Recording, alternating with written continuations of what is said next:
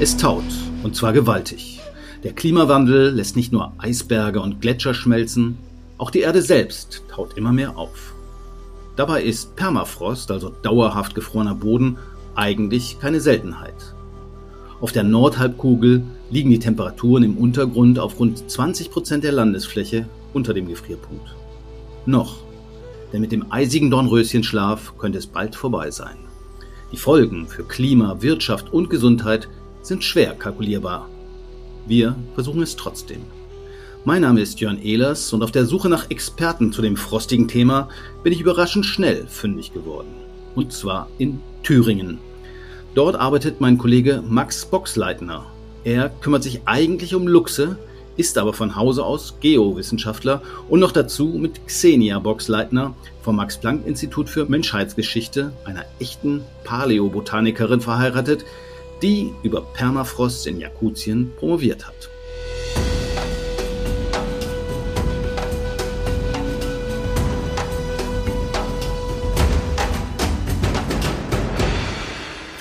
Viele Grüße nach Thüringen. Schön, dass es so schnell und komplikationslos geklappt hat. Xenia, was ist denn bitte schön eine Paläobotanikerin? Also jemand, der sich mit ausgestorbenen Pflanzen beschäftigt oder was ist das?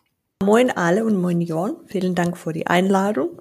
Ja, du hast recht. Paläontologie ist die Wissenschaft, die äh, erforscht Lebewesen und Lebewelten aus Vergangenheit und Gegenstand von meiner Forschung sind Fossilien oder Pflanzenfossilien, Pflanzenreste, die mit Augen sichtbar sind. So zum Beispiel Samen, Blätter oder Teile von Bäume und so, was man alles ähm, in Proben finden kann. Und die Proben können aus dem Permafrostgebiete stammen oder jetzt ich arbeite als Archäobotanikerin und das heißt, ähm, ich gehe zu archäologischen Ausgrabungen, nehme ähm, Proben dort und analysiere alles, was drin ist. Okay, also das kann eben auch mal im Eis sein. In Jakutien war es wahrscheinlich vor allen Dingen auch im Eis. Wir wollen heute reden über Permafrostböden, weil das ist so ein bisschen so ein Thema, was gerade viel diskutiert wird, kommen viele neue Studien auf raus, ähm, scheint sich auch eine neue Bedrohung, vielleicht auch nicht ganz so neu. Auf jeden Fall gibt es durchaus Grund, sich auch äh, Sorgen zu machen. Mal zur Definition. Ich, äh, Bodenfrost und Permafrost ist ja ein bisschen was anderes, habe ich gelernt. Was ist eigentlich Permafrost genau? Permafrost ist Untergrund, der in zwei aufeinanderfolgenden Jahren kontinuierliche Temperaturen unter 0 Grad Celsius hat. Okay, aber zwei Jahre ist ja nicht so lange, oder? Also zwei Jahre ist die Erbsensuppe in meiner Kühltruhe vielleicht auch schon gefroren. Ja, mindestens zwei Jahre und natürlich viel, viel länger, das auch so gefrieren bleiben kann oder soll. Und deswegen, es heißt auch Dauerfrostboden. Das habe ich gelesen, auf 20 Prozent der Fläche auf der Nordhalbkugel gibt es auch im Süden, also auf der Südhalbkugel. Ja, klar. Es gibt auch relativ viel Permafrost überall in der Welt und ähm, es gibt auch verschiedene Permafrosten hier. Und in Südhalbkugel, es gibt Permafrost in Gebirge, in Hochgebirgen, in Anden zum Beispiel. Patagonien wahrscheinlich auch und Australien, Afrika wahrscheinlich eher weniger, vermute ich. Australien ist ein einziger Kontinent, wo gar kein Permafrost gibt. Und auf alle anderen Kontinenten gibt es Permafrost, so Bodenpermafrost oder Terrestrial Permafrost, dann äh, Submarin Permafrost und auch Hochgebirge Permafrost. Okay, dann haben wir drei Arten. Also einmal gefrorener Meeresboden, gefrorener Landboden und dann das Gebirge. Vielleicht mal so als grobe Anordnung. Aber es ist jetzt auch nicht so, dass der Boden dann bis an die Oberfläche gefroren ist oder nicht, um, nicht zwingend, sondern es ist sozusagen da oben auch noch eine Schicht oben drüber, die dann auftaut gelegentlich. Oder ist das mal so, mal so? Also Permafrost gibt es in den verschiedensten Regionen der Welt und je nachdem, äh, wo man sich befindet, taut da auch ein Teil von auf. Also der Permafrost an sich hat einen sogenannten Active Layer, sagt man auf Englisch, also eine Auftauschschicht und die taut dann auch im, im Lauf der Jahreszeiten, also im Sommer, auch durchaus auf. Und wie dick ist die? Wie muss man sich das vorstellen? Ich habe irgendwo was gehört, Permafrost teilweise bis zu 1500 Meter dick, aber darüber ist dann möglicherweise eine Schicht, die dann im Sommer mal wieder auftaut und dann auch wieder zufriert oder einfriert. Die Dicke dieser aktiven Schicht, die schwankt eben je nach Jahreszeit und ist aber in der Regel so zwischen ja, 0,3 bis 4 Meter. Das ist aber nicht zwingend, oder? Weil ich könnte mir auch vorstellen, jetzt in der Arktis meinetwegen oder Grönland, wo dann permanent Eis oben drauf liegt. Also das heißt, dass es ganz bis an die Oberfläche dann geht. Grundsätzlich ist es so, dass Permafrost unter Eis eigentlich gar nicht mit eingerechnet wird, also jetzt zum Beispiel am unter Eisschilden oder, oder Gletschern. Das heißt, diese aktive Schicht, die ist aber auch äh, sehr unterschiedlich regional. Also es gibt Regionen, in denen sehr dick ist, in der auch die Permafrostverbreitung relativ gering ist. Man gibt das dann an in Prozentzahlen, also wie viel Prozent der, der Landoberfläche in einem gewissen Gebiet von Permafrost unterlegen sind. Also es hängt dann hauptsächlich eigentlich von der Jahresdurchschnittstemperatur ab. So je niedriger die ist, desto weniger taut natürlich auch äh, der Permafrost oben auf. Okay, ich frage deshalb nach, weil ich mir denke, ja, okay, wenn da nochmal fünf Meter Erde drüber ist, dann kann ich ja zumindest mal Landwirtschaft da betreiben. Wenn sozusagen bis, äh, keine Ahnung, fünf Zentimeter oder das Ganze permanent gefroren ist, dann ist das halt ein bisschen schwierig mit Landwirtschaft und ähnlichen Dingen. Aber man muss auch immer bedenken, wie lang ist diese Plus- oder Über-Null-Temperaturen in Regionen sind. Falls die nur ein paar Monate oder ein paar Tage pro Jahr sind, dann ist es sehr schwer mit Landwirtschaft. Richtig gesagt, das Permafrost liegt zwischen, so die tiefste Permafrost äh, liegt zwischen 1370 und 1500 Meter. Und ja, es ist sehr schwer zu glauben, oder? Ja, ich dachte irgendwie, es wird immer wärmer, also wenn man in die Erde reingeht. Also so, man kennt es ja aus Stollen, wo Bergwerken, wo die Bergarbeiter dann total verschwitzt rauskommen. Da dachte ich, da ist es irgendwie warm und nicht kalt. Ja, aber es ist nicht in Permafrost, ja. Und eine der ersten Beschreibungen der Permafrostes äh, stammt von der Kosaken äh, des 17. Jahrhunderts, die die Weiten Sibiriens eroberten und in Botschaften an der russischen Zaren wiesen sie auf äh, besonderen Taiga-Gebiete hin, in denen der Boden selbst in Hochsommer nur bis eineinhalb Meter auftaut. Und zahlreiche Berichte, die an europäischen Akademien der Wissenschaft vorgelegt wurden, wurden nicht ernst genommen. Und das überrascht natürlich nicht, äh, dass es in Europa in dieser Form kein Permafrost gab und selbst heute fällt es uns sehr schwer, uns vorzustellen, dass es unter dem Lärchen der sibirischen Wälder und den breiten sibirischen Flüssen Permafrost gibt. Aber in 1828 begann ähm, ein Mann, er heißt Föder Schergin, in Jakutsk einen Brunnen zu graben, so in, in Herz von Sibirien sozusagen. Und innerhalb von neun Jahren erreichte er eine Tiefe von 116,5 Meter. 116,5 Metern. Aber er hat kein flüssiges Wasser gesehen, sondern nur gefrorenen Boden. Und in 1840er Jahren hat der deutsche Wissenschaftler Karl Ernst von Beer mit Permafrostforschung angefangen in Sibirien und sein Kollege Alexander Middendorf maß die Temperatur am Grund äh, von dieser Brunnen und seitdem wird die Existenz von Permafrost offiziell akzeptiert in Europa und Eurasien sozusagen.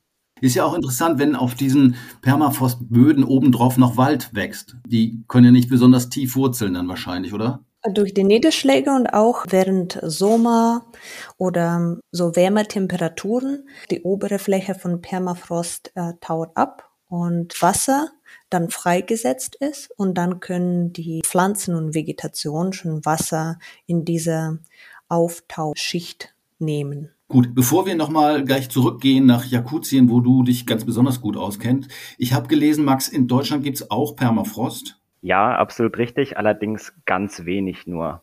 Und zwar alpinen Permafrost an der Zugspitze. Das heißt, da muss man schon richtig hoch, irgendwie 3000 Meter oder was? Ja, richtig. Also das hängt so ein bisschen äh, von verschiedenen Faktoren ab und insbesondere von der Hangexposition. Also sprich, ist das ein Südhang oder vielleicht eine Nordwand? Je nachdem ist das auf zweieinhalb bis 3000 Meter. Okay, also wir stellen fest, es gibt noch jede Menge Permafrost, aber dummerweise verdichten sich die Anzeichen, dass dieser Permafrost an vielen Ecken äh, der Welt äh, taut. Das ist wahrscheinlich für eine Paläobotanikerin besonders interessant, weiß ich nicht, weil sie dann einfacher an Dinge kommt, die dort im Boden noch so schlummern. Ist das so? Oder lässt sich das gar nicht mehr ruhig schlafen? Ja und nein. Jein. Auf einer Seite ist es dann einfacher, auf die andere Seite, man muss äh, gegen Zeit kämpfen und dann sehr schnell Expeditionen vorbereiten und äh, zu die richtigen Orten fahren. Und bei Paläoforschung, Paläobotanikerin, Paläontologie oder Archäologie die Struktur von äh, die Sedimenten oder diese ablagernden Schichten sind sehr wichtig. Und falls alles schon geschmolzen ist oder geschmolzen hat, dann man sieht diese Struktur nicht. Und wir können natürlich unfassbare und wunderschöne Sachen finden, wie Mammutkarkassen zum Beispiel. Ich komme zurück zu diesem, was auftaucht. Und da meine ich die ganze Körper von Tieren, die schon jetzt ausgestorben sind. Zum Beispiel ist es nicht nur Skeletten, sondern auch Fleisch und äh, Pelz, Fell. Ist natürlich immer die Frage. Sie sind ja nicht zwei Jahre tiefgefroren, sondern teilweise schon über 10, 20.000 Jahre. Ich habe gelesen, die ältesten Permafrostschichten, die man entdeckt hatten, sind 650.000 Jahre alt. Das ist in Nordostasien und dann in Kanada. Es gibt auch noch ältere Permafrost. Und das ist äh, bis zum 740.000 Jahre alt. Okay, da kann ich mir vorstellen, dass es super spannend ist, was da so alles auftaucht, aber es ist nicht vielleicht auch gefährlich. Äh, wir haben ja jetzt gerade hier Corona-Pandemie, könnte man sich ja vorstellen, dass dann vielleicht so ein keine Ahnung, was der, so, so ein Mammut mit Elefantenpest und dann ist da vielleicht noch ein Virus drin oder ist das Quatsch? Also Wissenschaftler sagen, dass so viel Mikroben, Viren und Pilze und Bakterien aus dem schmelzenden Eis äh, freigesetzt werden. Und oft werden die direkt äh, in den Ozean freigesetzt und da viele Vogelarten Zugvögel sind, ist es natürlich möglich, dass diese Mikroben weit transportiert können. Und es gibt relativ viele oder regelmäßige Ausbrüche von zum Beispiel Milzbrand. Es gab äh, in Kanada vor ein paar Jahren auf der Jamal-Halbinsel eins in Russland und die vermutlich auf den auftauenden Permafrost zurückzuführen sind. Ja, ich habe das gelesen, dass man eine Leiche sozusagen aus dem Permafrost äh, geborgen hat und aus der ließ sich dann ein Milzbranderreger sozusagen isolieren. Das heißt aber jetzt, glaube ich, nicht, wenn man die jetzt gefunden hätte, wäre man jetzt nicht gleich tot umgefallen oder so. Da gehört schon ein bisschen Wissenschaft mit dazu, vermute ich mal. Ja, aber es gibt tödliche Fälle auch. Und solche Ausbrüche, die passieren ab und zu in Permafrostgebieten, aber wegen äh, dieser dünnen Besiedlung die bleiben sozusagen lokal und die sind relativ einfach zu handeln, obwohl es gibt auch Todefälle. Aber es sind Einzelfälle, muss man schon sagen. Muss jetzt nicht äh, Angst haben, dass die wildesten Seuchen da im Untergrund von noch lauern, gegen die wir noch kein Gegengift haben. Genau, würde ich auch sagen, keine Panik auf Titanic. Es gibt ähm, natürlich eine direkte Infektion des Menschen durch Permafrost oder Eis ist nicht nachgewiesen worden. So solche Viren werden in der Regel durch andere Organismen, ähm, zum Beispiel Fleisch von dieser Leiche oder sowas, oder abiotische Mechanismen verbreitet. Aber was ich auch super spannend fand, dass in sibirischen Permafrost mh, mm, kommen auch vier Virusarten vor, die heißen Riesenviren. Die sind etwa 30.000 Jahre alt also 30.000 Jahre zur Erklärung, das ist ungefähr die letzte Eiszeit, die wir hatten, oder? Ja, genau. Und die sind quasi aktiv und infektiös, aber nur zu äh, bestimmten Gattungen von Amöben. Und die sind alle in Labors, so alles ist unter Kontrolle, alles gut. Gut, dann äh, dein Wort in Gottes Ohr. Ähm, was hast du denn schon so aus dem Permafrost gezogen? Ganz viele Sachen, aber ich äh, weiß nicht, ob es so spannend und interessant für alle sind. So, was am spannendsten ist, vielleicht äh, für breite Publikum, ist Mammutstoßzähne, die wir gefunden und gesehen haben, wie es auftaucht. Und dann natürlich unfassbar viel Knochen von Eiszeit-Tieren und ähm, auch viel verschiedene Pflanzen, Samen und Pflanzenresten, die in meinem Fall war von 120.000 Jahre alt bis zum heute sozusagen. Okay. Wie so eine alte Pflanze, so einen alten Samen, könnte man den wieder aussehen? Wird wahrscheinlich nichts rauskommen, oder? Das ist eine sehr interessante Frage, weil es gibt wirklich äh, Nachweisen oder der Fall, wann äh, die Leute, auch russische Wissenschaftler, auch von Nordostasien, haben die Samen und Pflanzengewebe, heißt das, glaube ich, äh, gefunden haben. Die sind auch äh, ungefähr 30.000 Jahre alt, so letzte Eiszeit. Mm, und die haben die erfolgreich zum Leben gebracht. Und das ist eine Blüte, das heißt Leimkraut, glaube ich, oder sowas. Und es hat Blumen gegeben und weitere Samen produziert, die lebendig sind. Das heißt, sie war eigentlich eine ausgestorbene Pflanze, die ist jetzt sozusagen wieder aufgetaut und wieder ausgesät worden. Das ist ja spannend. Es war nicht ausgestorbene Pflanze selbst. Es gibt verschiedene Pflanzen oder, oder es gibt verschiedene Sachen, die haben Unterarten sozusagen. Und diese Pflanze ist ein älterer Unterart von Pflanzen, die heute auch wachsen in Nordostasien. Sehr, sehr spannend hört sich das an, finde ich. Wir haben schon über Krankheitserreger geredet. Es hat aber auch noch natürlich andere Folgen, über die wir auch noch reden müssen. Denn wenn diese Schichten sich auflösen oder auftauen, dann wird es ja ziemlich matschig. Wobei eine Verständnisfrage habe ich noch. Das ist ja sehr kalt. Das ist ja nicht 0 Grad, sondern ist ja teilweise 15, 20 Grad äh, kalte Schichten. Wir reden bei den Klimaverhandlungen immer darüber, dass man möglichst unter 2 Grad Erwärmung bleiben möchte oder dass das das Ziel ist oder möglichst 1,5 Grad. Ich meine, wenn so eine Bodenschicht 20 Grad oder 15 Grad minus hat, dann macht doch ein oder zwei Grad gar nichts aus. Dann sind es immer noch 13 Grad minus. Ja, der Anstieg der Lufttemperatur in der Arktis ist leider mehr als doppelt so hoch wie der globale Durchschnitt. Das darf man nicht vergessen in diesem Zusammenhang. Und das führt eben auch dazu, dass das Gletscher und eben auch Permafrost ja einfach stark abgebaut werden. Ja, und das beschleunigt sich leider. Und tatsächlich können da schon Zehntel Grad einen recht großen Unterschied machen der Temperaturanstieg kratzt dann erstmal an der Oberfläche, bis also 1500 äh, Meter abgeschmolzen sind. Das dauert natürlich dann noch eine ganze Weile. Andere Frage, ich habe irgendwo gelesen, so eine Megazahl, ich glaube 1500 Gigatonnen, kann sich keiner was so richtig drunter vorstellen, an Kohlenstoff lagert noch in diesen Schichten, weil da sind ja, ja, keine Ahnung, abgestorbene Pflanzen etc. da. Ähm, 1500 Gigatonnen ist, glaube ich, zwei oder dreimal so viel wie sowieso schon in der Atmosphäre ist. Wenn also alles auftauen würde, würde dann der Kohlenstoffgehalt der Luft tatsächlich sich verdreifachen? Potenziell sind in Permafrostböden etwa nochmal die doppelte Menge gefrorenen Kohlenstoffs gespeichert, wie es jetzt in der Atmosphäre gibt. Und dieser Kohlenstoff, der stammt von Tier- und Pflanzenresten, die seit Jahrtausenden äh, in der Erde lagern. Und ein Großteil dieses Kohlenstoffs befindet sich ausgerechnet auch noch in den oberen Bodenschichten. Wenn jetzt also Permafrost-Temperaturen über 0 Grad gehen und das Tauen anfängt, fangen Bakterien an, dieses organische Material aus den Pflanzen- und Tierresten zu zersetzen und dann wird eben CO2 und vor allem auch Methangas äh, freigesetzt. Dieser Effekt, den nennt man Permafrost-Kohlenstoff-Rückkopplungseffekt und ähm, das ist eben ein Prozess, der unter Umständen auch ein Kippelement im Klimasystem sein kann.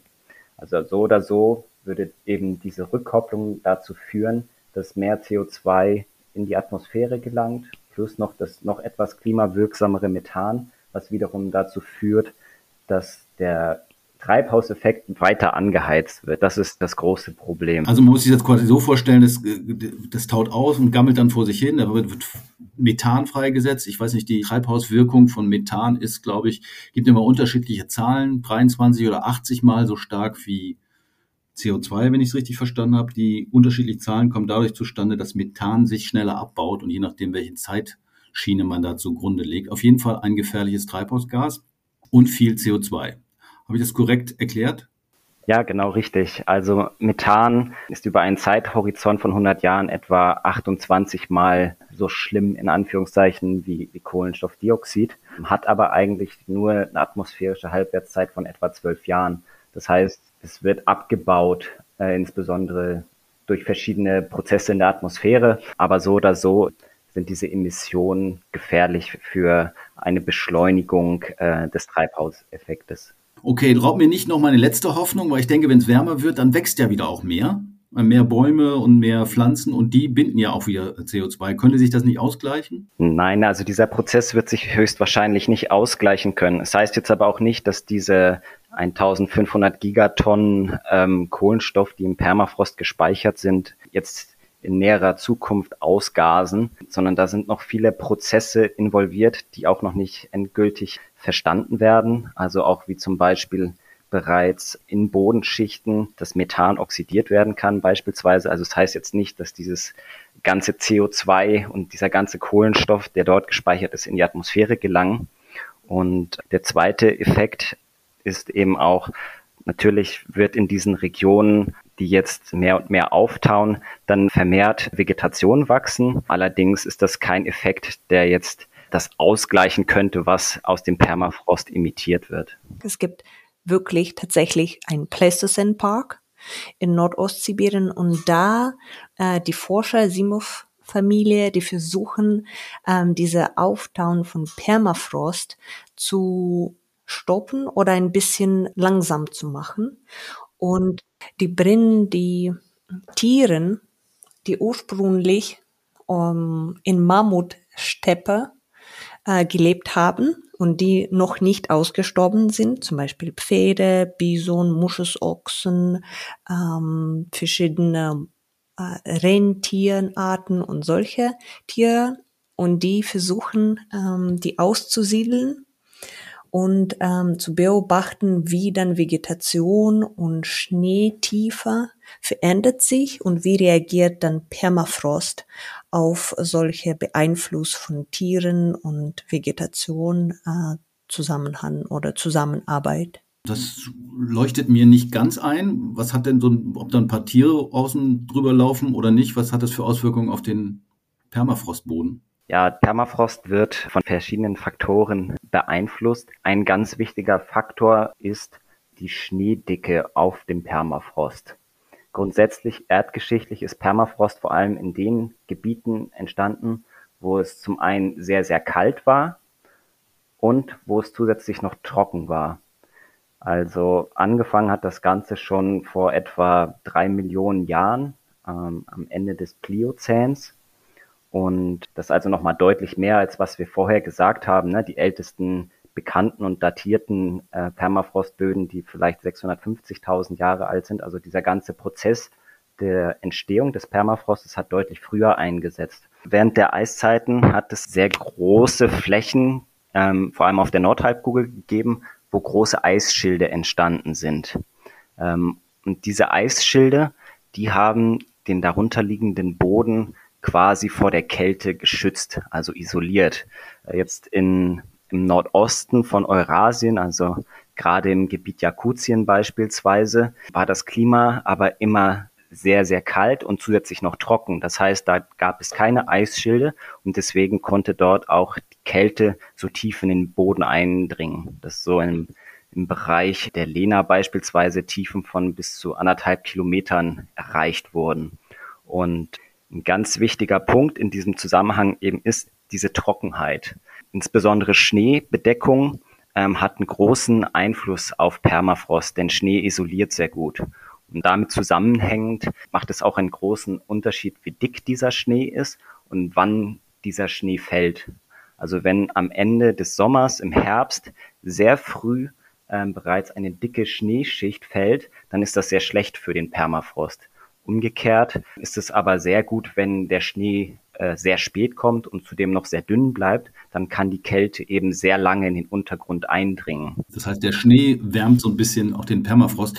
Äh, Nochmal zurück zu der Frage, was hat das mit den Tieren zu tun, die da rumlaufen? Die großen Pflanzenfresser, die in diesem pleistozänen Park wieder ausgewildert wurden, die ähm, sorgen dafür, dass die Schneeschicht nicht zu dick wird. Das heißt, die, die graben und buddeln nach den Gräsern am Boden des Schnees, zertrampeln den Schnee und auf diese Art und Weise wird die Schneedecke dünn gehalten. Und dann kommt mehr Kälte in den Boden sozusagen. Ganz genau. Jetzt habe ich es kapiert. Sehr schön. Gut, ich habe äh, Prognosen gelesen. Ich weiß nicht, wie realistisch ihr die einschätzt, dass die Hälfte der Permafrostboden bis 2050 tauen könnten. Äh, vor allen Dingen werden die Prognosen immer dramatischer. Vor, weiß nicht, zehn Jahren hatte man noch gedacht, naja, vielleicht bis 2080 oder 2100. Nun geht man schon von 2050 aus. Wie seht ihr das? Wie schätzt ihr das ein? Also es besteht sehr große Sicherheit, dass die Permafrosttemperaturen in den meisten Regionen seit den 80er Jahren äh, deutlich angestiegen sind. Also in Nordalaska in Teilen um drei Grad, äh, im russischen, europäischen Norden um, um zwei Grad. Und das führt eben dazu, dass der Permafrost immer dünner wird und auch, dass die Flächenausdehnung zurückgeht.